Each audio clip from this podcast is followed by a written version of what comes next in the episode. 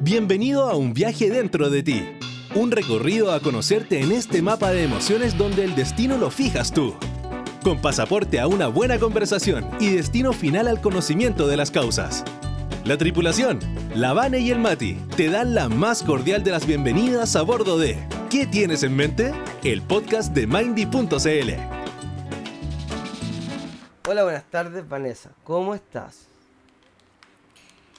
Ay, eso sonó como, como cuando uno entraba al colegio. Hola, buenos días. Hola, buenas tardes, Vanessa. ¿Cómo estás? Buenos días, profesor. Bueno. Estoy. ¿A qué colegio fuiste, Vanessa? La gente que te sabe. Ay, eh, en mis colegios, pucha, mis colegios públicos con número, eh, no sé si alguien, como que entraba la directora y decía como, buenas tardes alumnos o buenas tardes curso, buenas tardes señorita, ¿no? No, iba a me pasó. yo no fui al, co- yo no fui al colegio, Ah. pero lo vi afuera. Ah, lo viste afuera, ok. A mí me pasó harto. ¿Cómo estoy? Eh, estoy así como acelerada en las últimas semanas. Porque tengo hartas cosas, muchas, muchas, muchas, muchas, muchas, muchas cosas que hacer. eh, y, mm, y me gusta como llegar a todo, llegar bien y a veces no alcanzo. eh, y por temas de vacaciones, que oye, que, que heavy. Deberíamos hablar un día ¿De de, las eso vacaciones? como el estrés que genera eh, poder darte vacaciones, porque tenéis que, no sé, yo monté tú cosas prácticas. ¿Dónde dejo mi perro? ¿Cachai? Entonces ya no tengo que coordinar, porque obvio, uno podría decir, easy peasy, llévalo a un hotel canino. Loco, son como 50 lucas el día en un hotel canino. O sea, ni yo en mis vacaciones pago eso por una habitación. O sea, todavía estoy pagando habitación compartida en un ¿Qué es hostal. Entonces, ¿cachai? Como que tenéis que empezar a ver todo eso. Bueno, nosotros que trabajamos con agenda, ok, eh, ¿cuántos pacientes tú empezás a cachar? Ok, ¿cuántos pacientes en realidad estamos en condiciones de tomar estas, eh, tanto tiempo? Eh, eh, organizar agendas. ¿cachai es que- heavy. ¿Qué, qué me va a regalar las plantas? Porque mm, se supone que si las vacaciones son como para desestresarse, es como irónico que igual te estresís como tratando de organizarlo, ¿cachai? Es que claro, pucha, ahí pasa cuando uno tiene, siento que cuando uno tiene responsabilidades tenéis que hacer, y además que yo trabajo como Ya, pero responsabilidad es como si tuviera ahí un hijo, weón, tres, tres cabros chicos. O sea, mi, tra- mi trabajo para mí es una No, gran sí, po, responsabilidad. pero me refiero a que no estáis casados, no tenéis hijos. Es que esas son responsabilidades con las que yo vivo, po. Mi perro, mi ¿Qué haces casa. con la escuela? Que tú tenés ¿Qué haces con la roomie, po. Vos también, vos también Eh, tienes roomie. Pucha, pero es que mi roomie es como. no Mira, es mi otro día, amiga, otro día ¿cachai? vamos a, vamos a Otro día de tu podemos hablar de eso, ¿viste? Podemos hablar de. No, o de, o de las vacaciones. A mí me parece entretenido eso planteándolo. Bueno, eso, no sé si hay tanta. Ay, Colita, mi mamá acaba de decir que Colita se va con su abuelita, mi perro se va con, mi mamá. Eh, mi mamá- bueno, de hecho hay, hay todo también, pues coordinar con mi mamá. Mamá, ¿cuándo podéis venir? Que lo venga a buscar para no llevarlo en bus porque yo no tengo auto, entonces bla, bla, bla, bla, bla.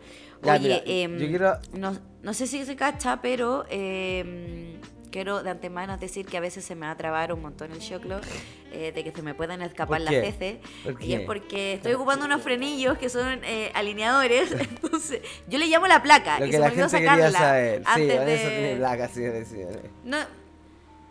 Me- Bueno, chiquillos, yo creo que por aquí poco me importa que, que lo sepan. Vamos a naturalizar tener 30 y tener frenillos, por favor.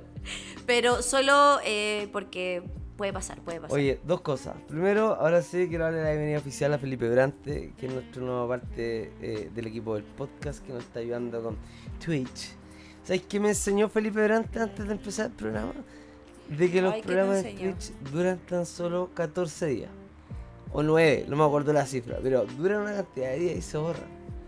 Así que, este y los que vienen, la gente los va a poder encontrar en YouTube. O en Spotify. Spotify también, porque después lo subimos a Spotify. Eh, chiques, eh, este, este programa siempre es buena onda, ¿cachai? Pero hoy día encontramos un, un- un tema que en el fondo es una conmemoración de un día y nos pareció como relevante hacer alusión, pero no tan grave. Hoy día es el Día Mundial de la Lucha contra la Depresión, que finalmente es como A mí me pasa, ponte tú, que estuve muchos años escuchando las palabras ansiedad, depresión y todo eso, y como que no las entendía. Como que no había pasado por ahí, pues, entonces no, la, no las tangibilizaba. Y según, no sé, pues, por ejemplo, la OMS, un 5% de la población adulta vive con depresión. Depresión lleva a, bueno, no cuidado a temas más profundos como suicidio y etcétera. Y, la pandemia, todo este encierro, la gente sola, población mayor, es como cuidado, ¿cachai? Levantar alerta, la depresión no es solo una palabra. Y no siempre se manifiesta de la manera que uno espera verla manifestada. Estuve leyendo, Vane, y no necesariamente tenéis que estar triste para sentir depresión. Exacto. Es bravo.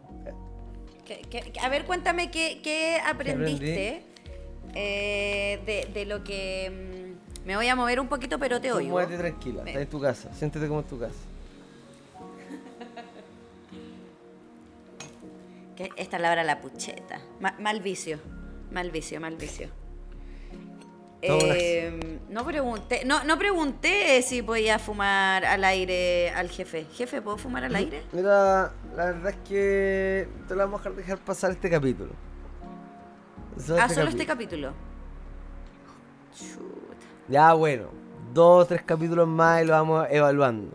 Depende de la audiencia. Acá yo creo que los jefes son la audiencia, Vanessa. Está mi mamá, mi mamá fuma. Ya, pero tu mamá, eh, tu mamá Ángel, no ¿qué cuenta porque es demasiado relativo cercano, ¿cachai? Va- va- vampiro negro, dime. Ya, eh, ay, la Ángel me apoya, gracias Ángel. Estás fomentando un mal hábito. Eh, soy consciente de mi mal No, hábito, Ángel, no incito a nadie que, que lo haga. Y Vampiro Negro me dice que me apaña que me fume un puchito. Gracias, gente. Mati, cuéntame entonces, ¿qué aprendiste? Eh, mira, ¿te parece que hoy día tú me enseñas? Mira, yo te propongo ese, ese desafío, No sé qué Mati. Hoy Ya. tú, muy, muy mansplaining, igual que, que, que uno... que, pero me ha pasado muchas veces que me vengan a explicar eh, cosas de o patología de salud mental. Pero yo en, tu, en el desafío de que esto también sea un espacio constructivo para ti, cuéntame qué aprendiste. Bacán, porque yo no siento, no siento, no siento más allá de esto. Eh, cinco cosas que ap- aprendí cosas, por ejemplo, como que la depresión no, de repente, no necesariamente es estar triste, se puede manifestar en eh, pérdida de interés a temas, a desconcentración, ¿cachai? A desempeño o deseo sexual, disminución de ello, fatiga, y no necesariamente como, como una pena, como un alma en pena, un ánima, todo el- o sea, no sé, es que es aprendí que es diverso como leerlo, como que las alertas no necesariamente son tan evidentes, pues, ¿cachai? Eh, que la depresión no siempre tiene una razón. A veces la gente se deprime por cosas que, que piensa que son buena razón, pero de repente no lo son. No necesariamente haber una razón para deprimirse, porque también es un tema de sustancias químicas en el cerebro, eh, que responsabilizan un poco al control del estado de ánimo y eso puede generar como un estado de desbalance y hacer que nos sintamos mal a pesar de que toda nuestra vida esté bien, ¿cachai? Eh, aprendí también que la depresión es una enfermedad tratable, que existen opciones de tratamiento efectivas, con o sin medicamentos, obviamente con psicoterapia. Eh, y, y que nada, que al final es como sacarlo, entenderlo, adoptarlo y trabajarlo con un profesional. Eh, nunca se me dediquen solo, güey. Yo soy como súper re- reticente a eso. Eh, la depresión aumenta el riesgo cardiovascular. Y eso también conlleva a problemas de desempeño, respiración más si no te alimentáis bien o si eres bueno para la pucheta y no hay como una vida equilibrada, no sé. Ahí cada quien ve cómo trata su cuerpo también. A ver, y y la gente que está ahí en el, en el Twitch nos podría comentar si alguna vez, y si quieren, obvio, han, han sentido síntomas depresivos, cómo se dieron cuenta, cuáles fueron sus síntomas. La Vale Francisca te manda un abrazo grande, enorme, para ser literal. Vale, Francisca, un beso a mi querida hermana que está escuchando el podcast. Qué bacán, qué bacán que se una la familia. Bueno, no tenemos muchos No, comentarios, pero, parece. pero Vanessa, la gente comentó en Instagram. A unas, pre- a unas preguntas, espera, que, a unas eh, preguntas que tú, muy maquillada, y muy monona, hiciste temprano, de, de- detonaron suspicacia de la gente en Mind. Dijeron, oye, pero qué, qué producción. Qué producción, qué buena moza, dijeron por ahí. Qué buena moza. Yo agradezco los piropos. Oye, por aquí eh, eh, nos dicen que eh, había una pena que no se pasaba nunca y asum- asumió en ese momento que era momento de pedir ayuda. Eh, también, antes que pasemos a las preguntas, para no arrancarnos, Mati, para como finiquitar esto de la depresión, me preguntan si la depresión es crónica, va y vuelve. Vampiro negro. eh, pueden haber episodios depresivos, ¿ya? Que es distinto a una patología de, o un trastorno depresivo que se configuran en mayor, depresivo persistente, que esa es como la distimia, que es como cuando estamos en este estado. ¿Sabéis cómo me gusta explicárselo a mí a mis pacientes? Que hay veces que, eh, imagínense esto como un gráfico o no como un gráfico, ¿cómo se llama? Bueno, una tablita en donde tenemos, para los que me están viendo, donde tenemos, ¿cierto? Un pic de más, un basal y un menos. Hay veces que cuando tenemos un trastorno depresivo persistente, que vendría a ser una distimia, nuestro estado basal no va a partir de un bien, o, no sé, como por así decirlo, sentirme feliz constantemente. ¿Ya? Entonces, muchas veces nuestro, nuestro mm, estado basal va a ser desde una pena. Y desde ahí nos vamos a tener que mover, hacia arriba o hacia abajo. ¿Ya? Eh, entonces, eso vendría a ser vampiro, no sé si te respondo, pero tenemos episodios. Hay momentos de nuestras vidas que son muy dolorosos, que por ahí yo siempre digo que hay dolores que son inevitables, como pérdida de un ser amado. eh, hay veces incluso que nos puede dar depresión por un trabajo, por una relación que terminó, que hemos hablado de eso en, en- en capítulos como los del duelo, ¿ya? Y eh, cuando pasan esos, eh, esos momentos, probablemente puedas entrar en un estado depresivo, en un episodio depresivo. Eso no quiere decir que vaya a durar por siempre, ¿ya? Sino que en ese momento podemos tener sintomatología depresiva. Esto si persiste en el tiempo, ahí va a depender. Y por ahí no quiero jugar por acá a hacer diagnóstico, pero por ahí, chiques, va a depender de cuánto tiempo perdure, de la persistencia de esta sintomatología. Hay muchas veces que la gente pierde eh, las ganas de hacer eso que antes disfrutaba.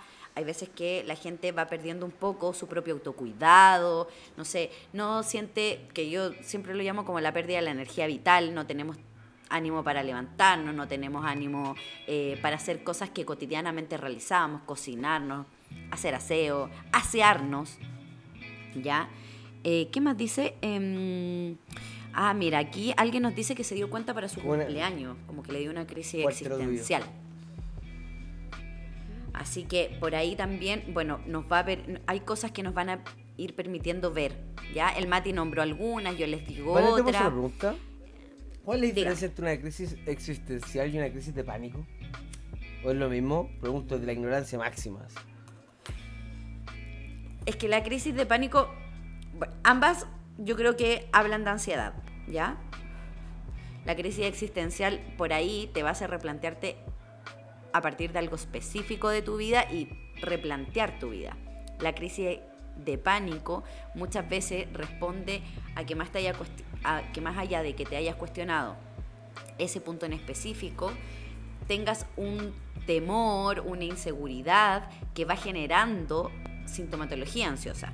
Como, eh, no sé, hay gente que le da miedo enfrentar presentaciones. Alguien que tiene que presentar en el colegio, la universidad, en su trabajo. Entonces lo pone muy nervioso. ¿A ti qué cosas te ponen nerviosa?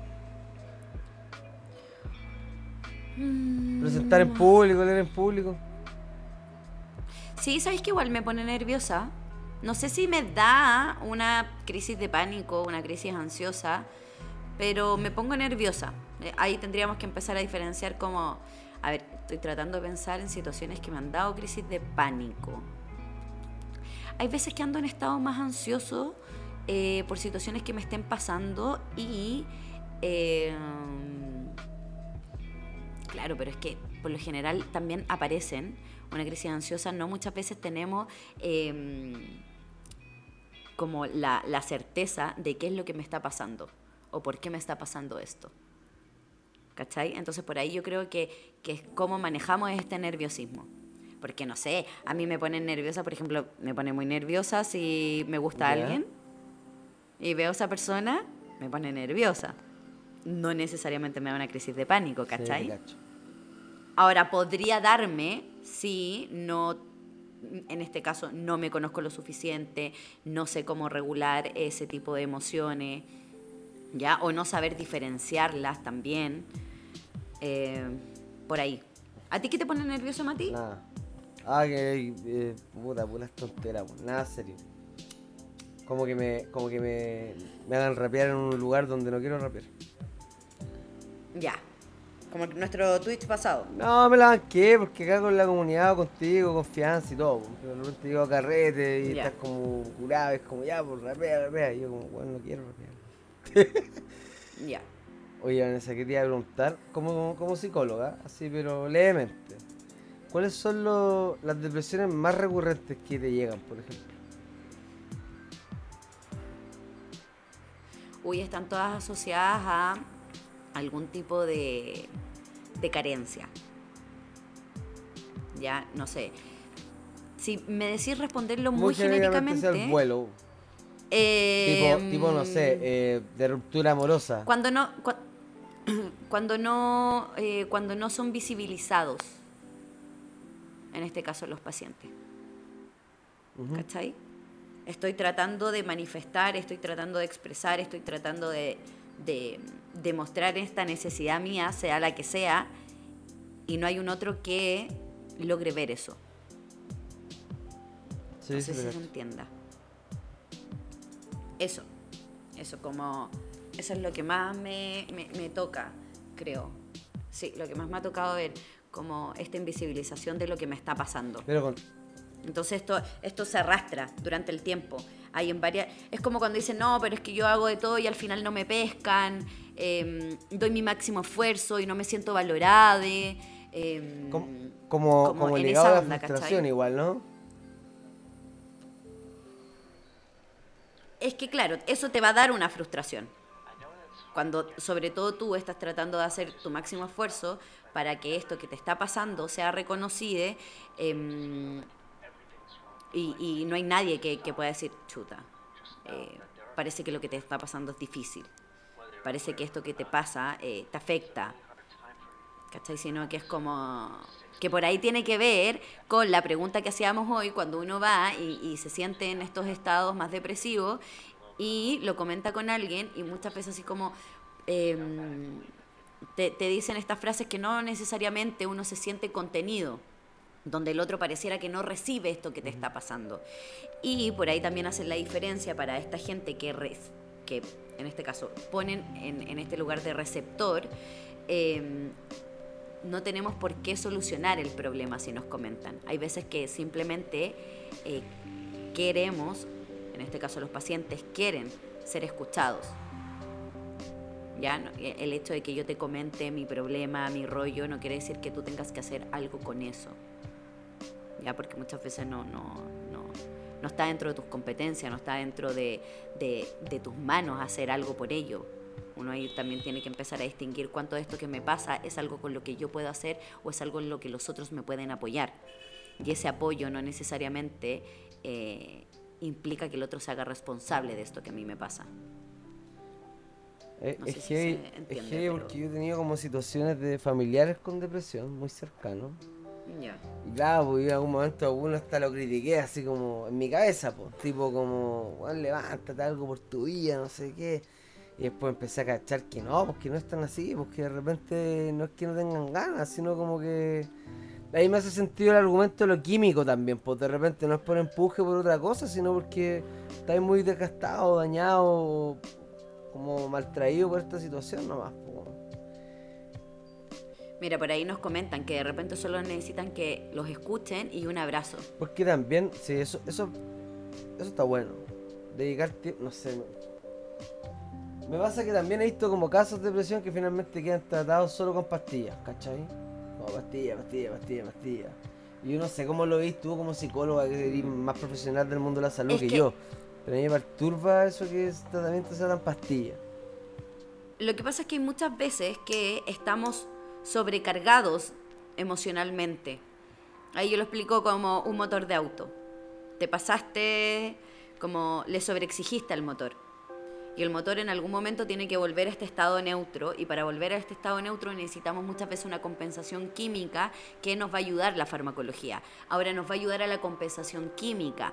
Va a hacer que a lo mejor químicamente tú no tengas tanta predisposición a sentir eso que sientes. Sin embargo, el problema basal de qué es lo que te genera esa pena, de cómo reconocer eso que te genera la pena, es donde se necesita el acompañamiento terapéutico. Fuerte. Fuerte. Oye, tú hiciste unas preguntas hoy día. Yo las tengo acá todas en mi mano. Ujú. Ya, bacán. Vanessa, primero le preguntaste a la gente. ¿Qué frase te ha tocado escuchar como dentro de este mundo de asumir tu depresión y todo eso? ¿Vale? La gente puso tipo, hay gente peor que tú. Qué feo dicen eso, como que minimizan tu situación. A, a eso es lo que voy cuando, cuando el otro no recibe, cuando el otro no ve lo que te está pasando. Yo sé que hay gente que está peor que mí, pero te estoy diciendo que esto a mí me afecta. Absolutamente, y no, y no es menos válido ni lo tuyo ni, ni el dolor de otro, ¿cachai? Claro, por ahí también empezar a ver que no hay comparación en los niveles de dolor. Evidentemente va a haber gente que está mejor que uno. Y que, y que yo siento, dentro de mi ignorancia, que no necesariamente como el, el- el rango de dolor tiene que... No siento que el rango de dolor tenga que responder necesariamente a lo profundo de lo que te lo está generando. Me refiero a, ejemplo, súper tonto el que te voy a dar. Se me puede morir un perrito, ¿cachai? Y no sé, me puede doler más que, que se muera mi abuela, siendo muy mal nieto. Pero es válido, o sea, es una cosa de emociones, ¿cachai? Entonces como... Claro. No juzgar, no juzgar el dolor ajeno, viejo. Hay, Y tampoco ponerlo en No, bueno. medición. hay, una, hay una frase muy buena que siempre sale como, sale como en historias de Instagram y eso que es como, como que no, no juzguí o, o cuida al otro, respeta al otro, porque cada uno tiene una lucha y tú no sabes por lo que está luchando el otro, ¿cachai? Como- me, me gusta Sí. esa frase. La dije como las pelotas, pero Oye. me gusta mucho el... Pero se entiende, se entiende. Oye, por ahí la, la, la Ange, que, que es psicóloga también, manifiesta algo que es súper importante que a mí se me pasó, que es que eh, culturalmente en Chile durante muchos años se minimiza a los pacientes con depresión y eso afecta mucho más al paciente. Y eso es cierto, como una depresión muchas veces nos va a inhabilitar en nuestra cotidianidad.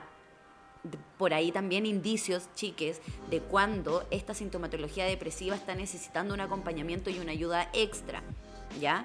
Porque si me empieza a afectar en mi cotidianidad, ahora también quiero decir que hay pacientes altamente funcionales y que pueden estar pasando una depresión terrible y siguen siendo altamente funcionales y funcionan, yo siempre digo, funcionan para afuera, pero hacia adentro consigo Esa, misma esa es donde gente, esa no gente logra. eh, tiene inteligencia emocional o un control de las emociones muy estricto. una resiliencia también. admiración. Entonces por ahí, claro, cuando uno dice o va a un trabajo y es como, mira, yo tengo una depresión basal, tengo una depresión a la base, entonces por ende voy a tener em, episodios en donde a lo mejor no voy a poder rendir al 100, sino que voy a rendir al 70.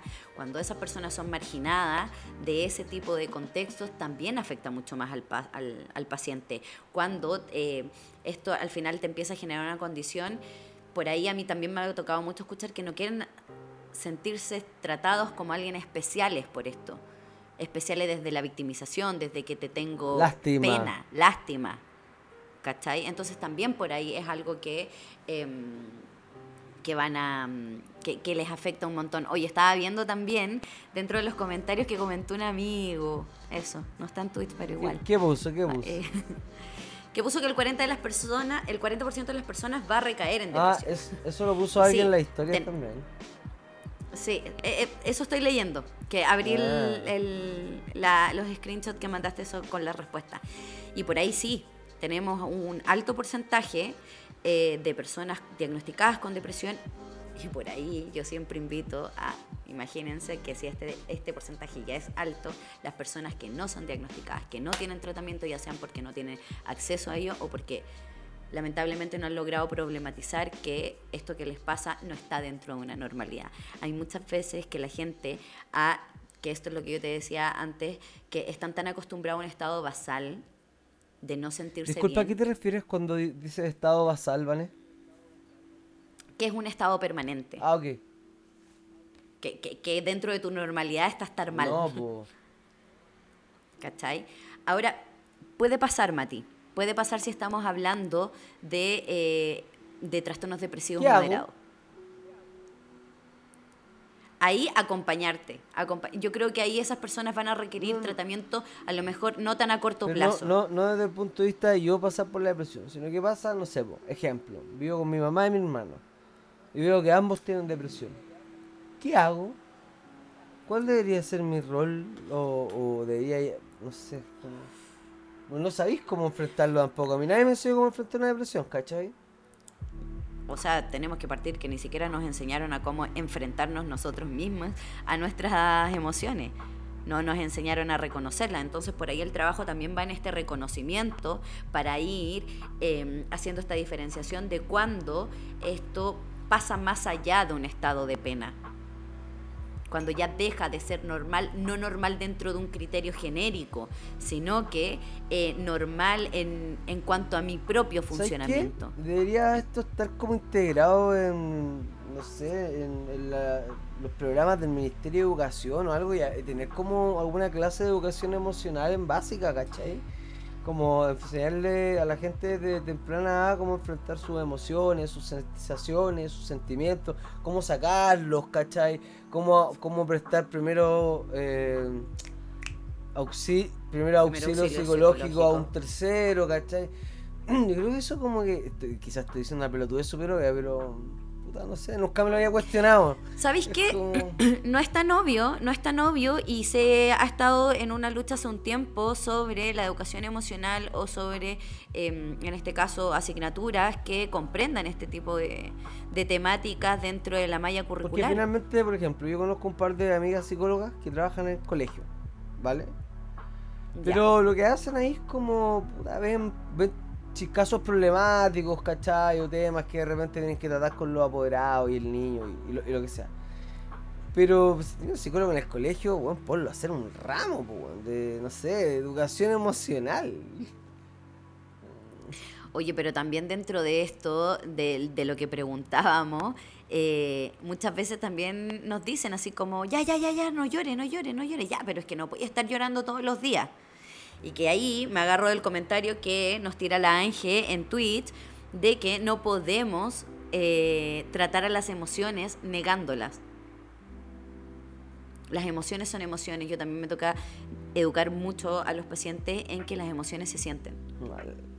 No es algo necesariamente que controlemos. Podemos reconocerlas, podemos regularlas, podemos anticiparna, anticiparnos si es que eh, sabemos en qué. Por eso te decía que el tratamiento para estas personas que tienen depresión a la base es hacer ese proceso en donde reconozcamos qué es lo que me va a afectar en mayor o menor medida, para yo también de alguna otra manera irme anticipando y preparando.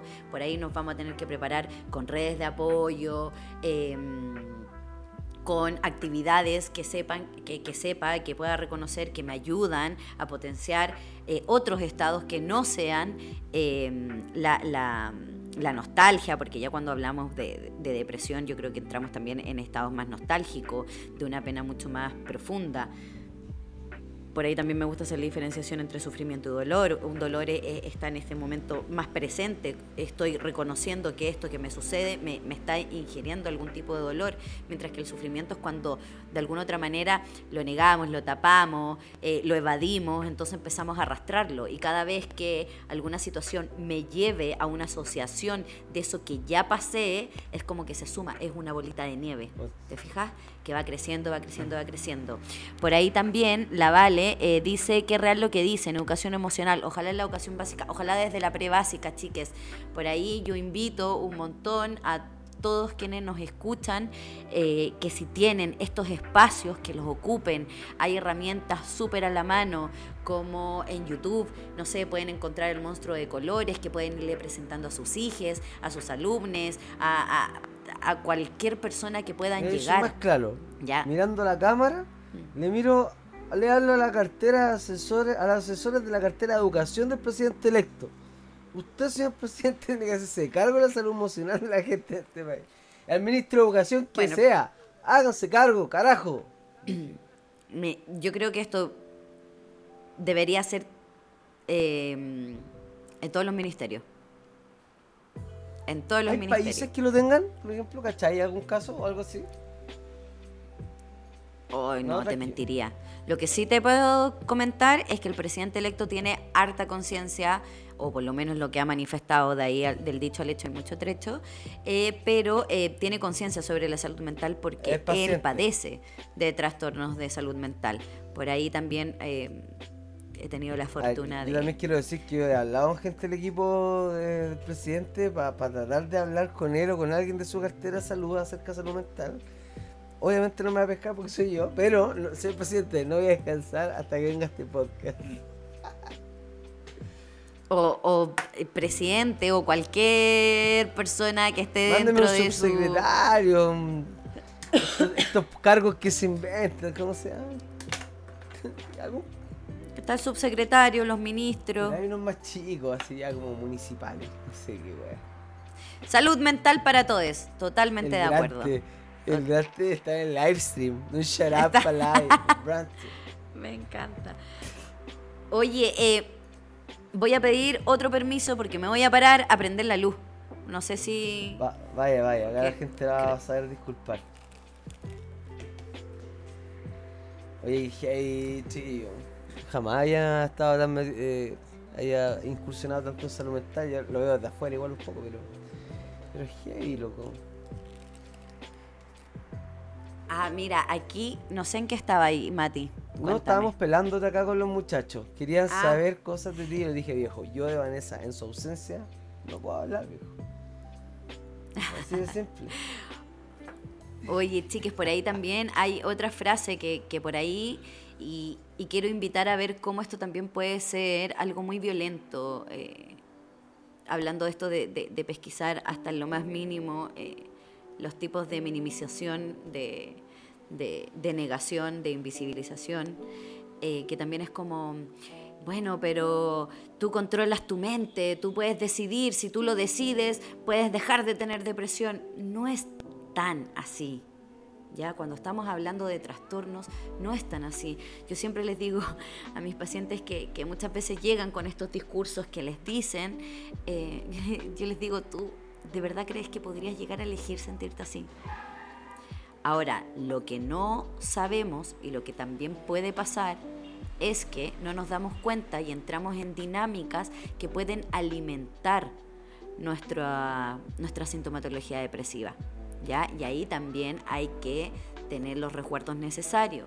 Por eso no es que queremos que todas las personas sean dependientes de un proceso psicoterapéutico o de un proceso de salud mental, sino que apelamos a que no todo el mundo sabe. Y por ahí, para no encontrarse con estas situaciones en donde nos podemos exponer a estas cosas que a lo mejor nos van a hacer más daño, podemos ir en busca de esta ayuda profesional para también tener la claridad de cómo comunicamos lo que nos está pasando, para tener la claridad, porque muchas veces, claro, en, este, en esta sentada que me siento a conversar con mi amiga y le cuento lo que estoy pasando, cómo lo estoy viviendo, que no me estoy sintiendo bien, podemos exponernos y a lo mejor el otro también en este intento de querer ayudarnos, nos va a decir eh, frases como estas, como tú controlas tu mente, eh, yo también por- pasé por eso y no es tanto, bueno, si yo pude salir, tú también puedes, ¿ya? Eh, desde ahí es que apelamos a esto y también apelamos en espacios como este poder eh, dar en este caso herramientas o eh, algún tipo de, de tips que, que les pueda ayudar cuando tú dices, bueno, ¿qué hago? Por ahí preguntarles qué necesitan. ¿Qué quieres? ¿Quieres que, que- que forme parte de esto? ¿Quieres que, ¿Quieres que te ayude en esto? No sé, hay personas que tienen, eh, además de, de- de su sintomatología depresiva, tienen sintomatología ansiosa. Entonces, por ahí lo que quieren es que los acompañes a ese, a esa, a ese control médico porque se siente muy ansioso y, y por ahí con mucho temor de desplazarse solo en la calle. Bueno, y si me pasa, si me da una crisis de pánico en la calle y no tengo a mal, nadie. mal. Entonces hay, hay veces que también necesitan este tipo de cosas. Eh, o por ahí también nos decían en el chat de que a veces solo necesitan ser escuchadas y un abrazo. Es que me quiero agarrar un poco eso, porque hay tipo, Ro Edu Rivera, gracias por participar.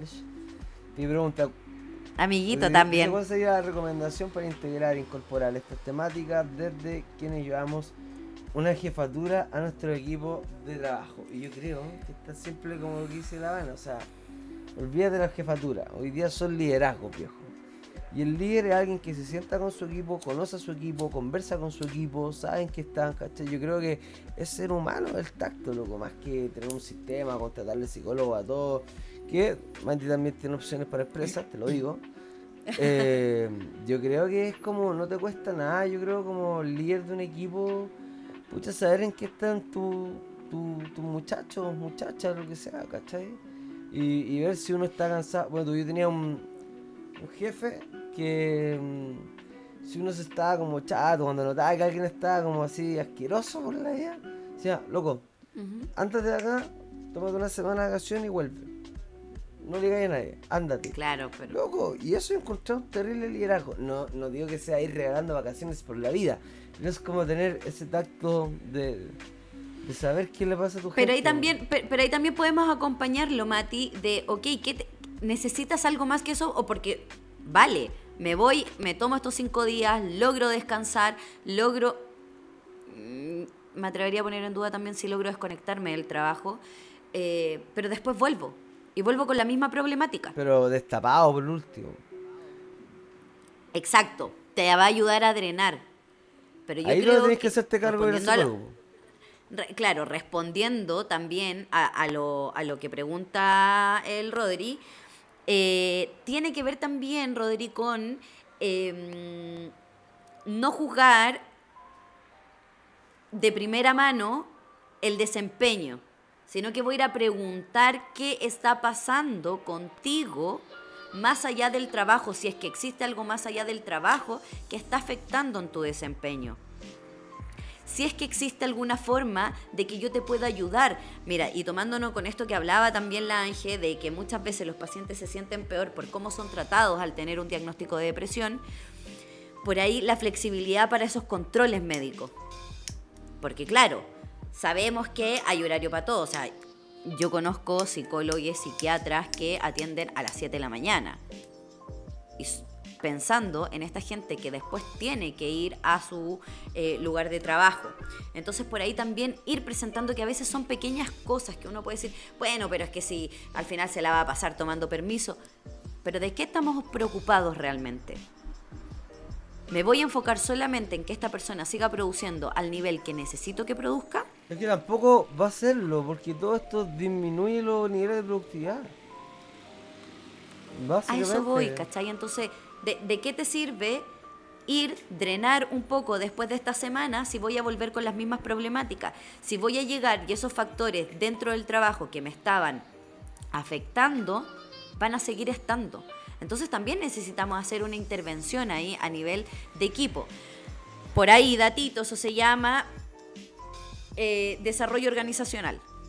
Ya que ahí pueden establecerse y ahí eh, son casos específicos en donde un psicólogo laboral va, toma, pesquisa estas cosas y ve soluciones de manera general, pero también entendiendo que, em, que se va a necesitar una individualidad y por ahí permitir eh, un poco la, lo que les decía, la flexibilización ante este tipo de situaciones. Por ahí, bueno, mi mamá comenta que trabaja en un colegio en donde hay especialistas y que hay alumnos que muchas veces se descompensan y eh, tienen pataletas, tienen eh, situaciones bien complejas. Bueno, yo evidentemente porque también he trabajado colegio y porque conozco a mi mamá y hablamos bastante de esto, em, que incluso le llegan a pegar a los docentes, al equipo. Entonces, ¿Qué pasa con el especialista? Ok, te dice conténlo. Y la contención puede existir. Yo aquí en el caso de mi mamá no lo pongo en duda porque sé que, mi chiquilla le pone harto talento ahí a sus labores, pero también es em, ¿Quién contiene después a ese profesional? ¿Quién le pregunta a ese profesional cómo le afecta, cómo le hace sentir en su labor tener que lidiar también con esto? ¿Cómo le ayudamos? ¿Cuántos de esos especialistas que están en los colegios, por eso también digo que vamos a eh, tratar de ocupar estos espacios? ¿Cuántos de esos especialistas se dan el trabajo de eh, enseñarles a la gente, en este caso a sus propios profesionales, a los docentes, al equipo docente, al equipo de asistentes de la educación, cómo contener cómo generar estrategias de autocuidado ante este tipo de situaciones. ¿Ya? Entonces por ahí es un trabajo, chicos, la depresión nos da para 10 capítulos. Ya vamos a tratar con el Mati de ir abarcando lo que se pueda dentro de esto. Y Chino, em, prendió la luz mi niño, pues por eso se le iluminó la carita. No, al Felipe. ¿sabes qué me da lata de Felipe? ¿Sabes qué me da? Nos viene a cortar, nos viene a cortar cansado, el... Felipe, porque, porque yo tengo material para devolverle bullying, ¿cachai? Pero yo soy un buen amigo, ¿cachai? Manejo código. Él se burla mis defectos. Pero como yo, como yo tengo un amor propio lo suficientemente amplio, no caigo en tu juego, Felipe. Te quiero mucho. Te mando un abrazo y te deseo todo el éxito, compadre. Oye, por ahí también preguntamos si es que a la gente le había ayudado algo en este tipo de, de situaciones. Ahí, Mati, si me ayudáis. Deja, estoy buscando ese, esa respuesta. Pero, ¿a qué? Autocuidado con deporte. Uy, con, cortar el consumo de marihuana y Oye, alcohol. Es súper importante, chiquillos. La gente se caga la risa, pero no saben lo que cambia la vida dejar el alcohol. Yo no juego a nadie, cada uno puede tomar y hacer lo que quiera en su vida. Pero de verdad, chiquillos, dejar el alcohol es una hueá maravillosa. Ahí les digo, ahí se los dejo.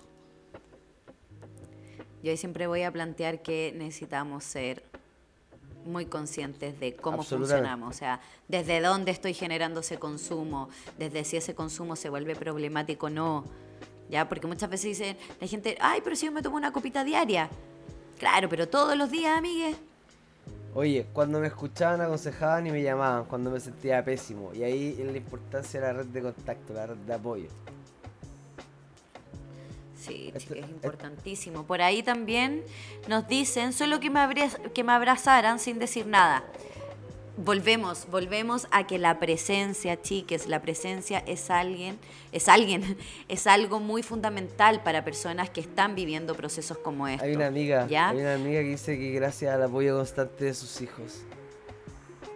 Qué fuerte. Lindo, Qué fuerte que lindo. Muchas veces, muchas veces eh, nuestras redes se vuelven los motores, ¿ya? Por ahí yo quiero también invitar a esta gente, sin dejar de lado este apoyo que, que o, o cómo los motiva tener esta red, de que también eh, esos hijos, en este caso, también van a necesitar a esa madre, a ese padre, a ese cuidador, a ese adulto responsable de una manera eh, que se pueda vivir de una manera plena, porque si, estamos viendo a alguien que no se vive de una manera plena, vamos a empezar a normalizar este estado en donde constantemente me falta esta energía vital para hacer cosas, ¿ya? Y ahí también quiero hacer la distinción, porque mucha gente solo por el hecho de ser muy sensible y de a lo mejor tener una expresión emocional mucho más a flor de piel, también está considerado y catalogado dentro de la depresión. Y no necesariamente es así, ¿ya? Así que por ahí me apoyo con lo que decía la Ángel, de ir normalizando las emociones, de normalizar la expresión. em, la, eh, sí, la expresión de esta, o sea, si yo estoy pasando por un mal momento, no esperemos a que esté bien, no esperemos a que esté en, en mi Vale, le 100. propongo algo. Así como. Claudio Michaux en su canal tiene la lavadora, tenemos, tenemos que Ah. inventar un nombre pulento para gente que se da el tiempo a conocerse y hacerse cargo de su emoción. Por supuesto. ¿Cómo, le, por ¿cómo les supuesto. podemos Ay, llamar? Chicos del chat pueden participar. Tenemos que crear un nombre, pero opulento para la gente que. Los terapiados salió No, ahí. pero es que es cierto que es muy prejuicioso ese nombre, ¿cachai? Aunque podría ser la reivindicación del terapiado. El, el super emo, el super emoji, el super emoticón. El Sí, estoy tratando de pensarlo, pero uh, mi momento de emociones creatividad. service. Eh, no es necesario que salga ahora, lo vamos a dejar pendiente, lo podemos ir trabajando en los próximos podcasts. Podemos irlo trabajando, sí, pero, me parece. pero me parece interesante. Oye, por acá, eh, obvio, quiero leer esta respuesta que dice que Mindy la hace sentir que es un momento consigo Ay, misma. de abrazos. Eh, qué bonito, qué bonito, qué bonito. Hay otra persona que dice que lo que le ayudó fue aprender a vivir cosas nuevas, que toda la atención se redirija a eso. Mira, el otro día estuve hablando y por aquí quizás voy a contar una infidencia, eh, pero ¿se acuerdan que en algún capítulo del podcast tuvimos a la Bea Córdoba? Sí. ¿Un sí. influencer? Bueno, la Bea Córdoba está haciendo un libro ¿En sobre la ansiedad. Qué Sí. Eh, y me ha estado pidiendo ayuditas, así que nos hemos estado juntando en unas conversaciones ahí, conversando sobre. Igual que esto, muy a nivel de conversación. Eh, perdón. Entonces, por ahí se me fue lo que quería contar con esto de la BEA. Ah, algo. ¡Ah! A propósito, a propósito de esta respuesta que nos dice la, la Panchi de hacer cosas nuevas y, que la, y redirigir la atención. Muchas veces, yo siempre aquí planteo que es importante la creatividad, chiques. La creatividad se nos puede ir en un sostén, en este caso en motor, en combustible para seguir sintiéndonos mal. No digo que nadie elija eso, muchas veces son patrones inconscientes que tenemos y desde ahí siempre, siempre mi mensaje al autorreconocimiento, al autoconocimiento, ¿ya? Em, pero también la creatividad en esos momentos podemos redirigirla a lugares que nos lleven a otros estados, ¿ya? Así que eso, por ahí capítulo 3 ah, del libro, Tú Es una broma. tú querías Es que- hablar de esto, solo vas a decir que quería una ficha. Quería una ficha máxima interplanetaria, que colaboráis con influencers. Porque todo, No, no, no, no, no, es que... todo lo querido ser influencer y como lo estáis logrando, queréis presumirlo. Dilo. No, la verdad es que no, Mati. La verdad es que no, y para serte honesta es algo que me cohibe ¿En bastante. serio? Porque no, sí, porque no, no es donde me dirija. Como que mi intención siempre es como poder llegar con esto a través de lo que ustedes proponen, que en una instancia de conversación podamos ir despatologizando y poder desmitificando em, la salud mental. ¿ya? De que llorar siempre no es ser el loquito, de que manifestar lo que te aproblema, lo que te aqueja, no te hace el problema. Eso es lo que me, me- me motiva de, de tener conversaciones como esta y de poder ampliarlas al mayor espectro posible. Y siempre he dicho, y que esa parte no la voy a negar, o sea, si yo pudiese no ser influencer y me van a llegar cositas por canje y gratis a mi casa, feliz. Oye, para ir cerrando un poco, ¿qué consejos les podemos dar a la gente con respecto a la depresión? Mira, quiero decir lo que dice la Ange aquí. El descanso y el disfrute y la, de- y la diversión son necesarios. Eso. Ah, eso puedo decir. ¿Eso era remitiéndose al alcohol? Eh, no, yo creo que está dando un algo importante que muchas veces los momentos de ocio son mal catalogados. ¿Cachai? Cuando le damos malas, cuando le damos preconcepciones a las palabras, po, ocio se siente como algo negativo, pero no lo es. po. No tenemos que serlo. Por ahí también dice alguien, cariñito a uno mismo, tenemos, eh, tenemos un capítulo Vampiro Negro sobre cómo consentirnos. Ahí hablamos de, en este caso, eh, todavía estaba Felipe ahí, hablábamos de cómo nos consentimos a nosotros mismos y frente a qué momento. Oye, eh, bueno, ¿qué más tips podemos darle a esta gente? Que yo creo que a lo largo de, de este capítulo, de este tweet, hemos dado algunas pautas de muchas veces, y yo ahí voy a insistir en la presencia, chiques, de que no necesitamos hacer, muchas veces necesitamos estar, ya para, ese, para esas personas, para esos seres queridos que nos necesitan o, y, y que muchas veces no pueden reconocer que nos necesitan. ¿Ya? Por ejemplo, aquí también preguntábamos, y solo Mati, para no dejar afuera esta última pregunta, eh, de cómo la gente se dio cuenta que necesitaba esta ayuda. Ah, ¿ya? Y por ahí, eh, Dicen, una polola me dijo que fuera después de que termináramos, pero me regaló eso. Mira, qué lindo que lo haya podido ver así esta persona. Le mando mucho nanay mucho cariño y ojalá eh, escuche este capítulo eh, para decirle que le mando unos nanay. Eh, por ahí otra persona nos dice, cuando mis ataques empezaron a ser más fuertes y mi mamá me veía llorar todos los días escondida. ¿Cachai? Ahí es donde te digo que muchas veces la gente eh, se empieza a sentir mal de sentirse así. O sea, ya no, no era suficiente o, o, ya es suficiente con sentirse mal y además sentirse mal por sentirse mal, esa es la carga que necesitamos quitar. Por lo mismo, no necesitamos frases de como si yo pude, tú pudiste, hay gente que está peor que tú, eh, los niñitos de África. No, no necesitamos muchas veces eso. Ya necesitamos simplemente...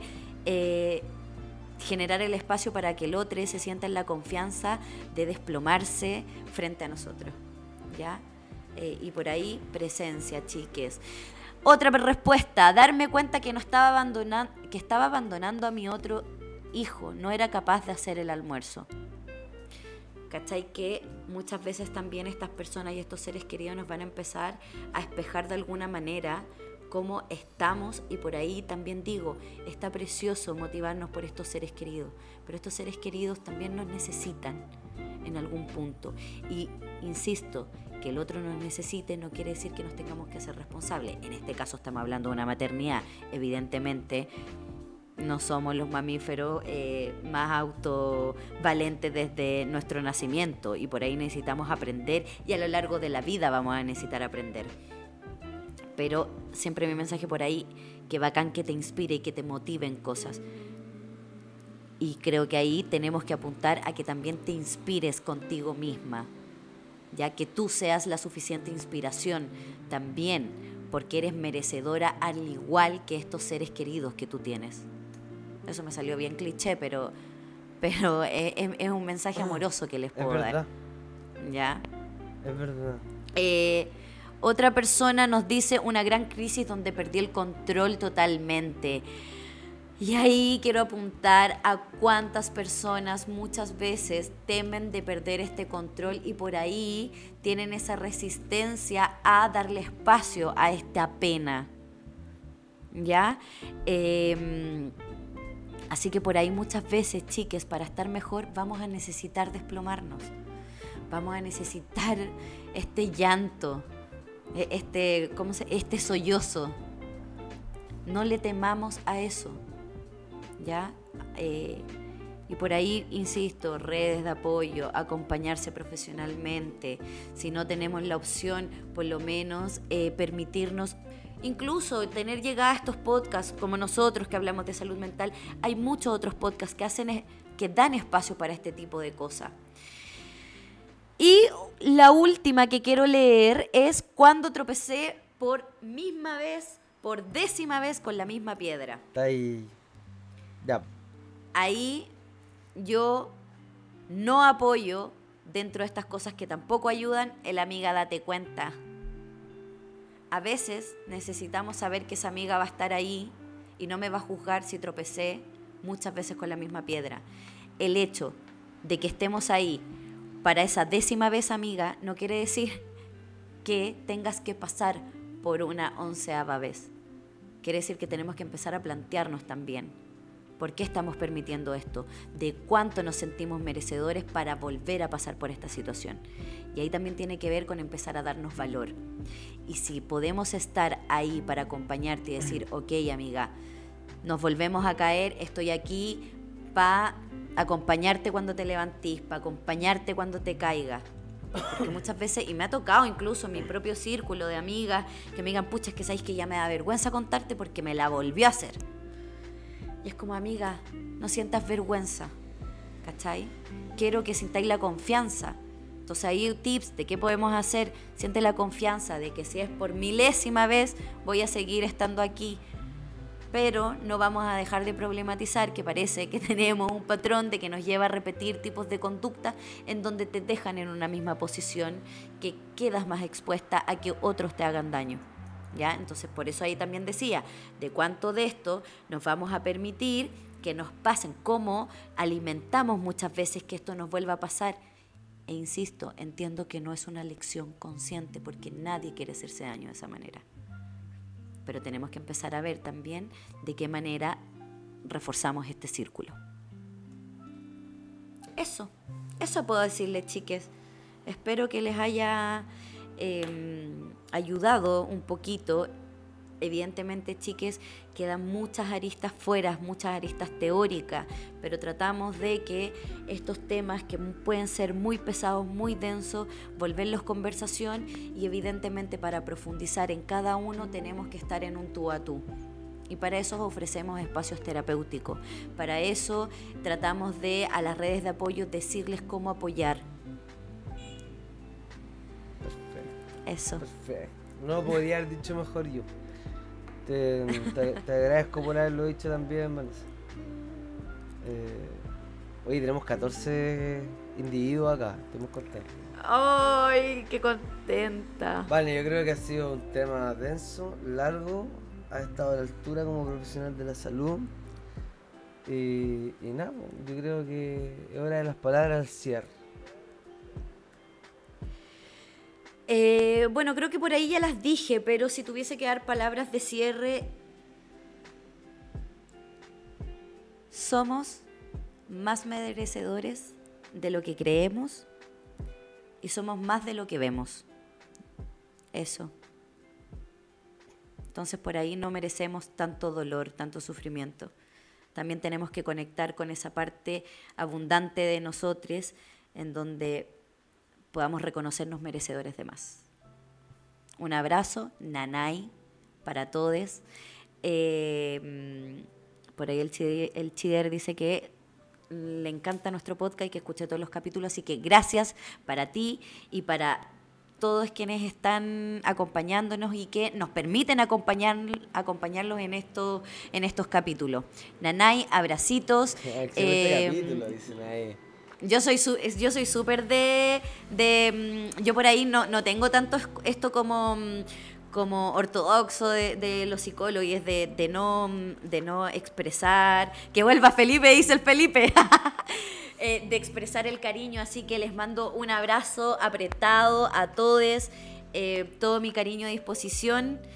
Y, por ahí, chiques, si tienen preguntas, por favor, no duden. Vamos a tratar de hacer mucho más esto, de ir interactuando a través de preguntas para que ustedes también nos puedan ir manifestando eh, lo que necesitan y de alguna otra manera llegar un poquito a ustedes eh, para los que no puedan tener el espacio precisamente terapéutico. Para ellos. Yo quiero mandar saludos a la Evelyn, a Felipe Grante, a la Angélica, Felipe Medina, tú te fuiste, nadie te echó este podcast. Em, cariño para toda la gente. Valentina, Francisca, te quiero mucho. Te mando un besote, guachita linda.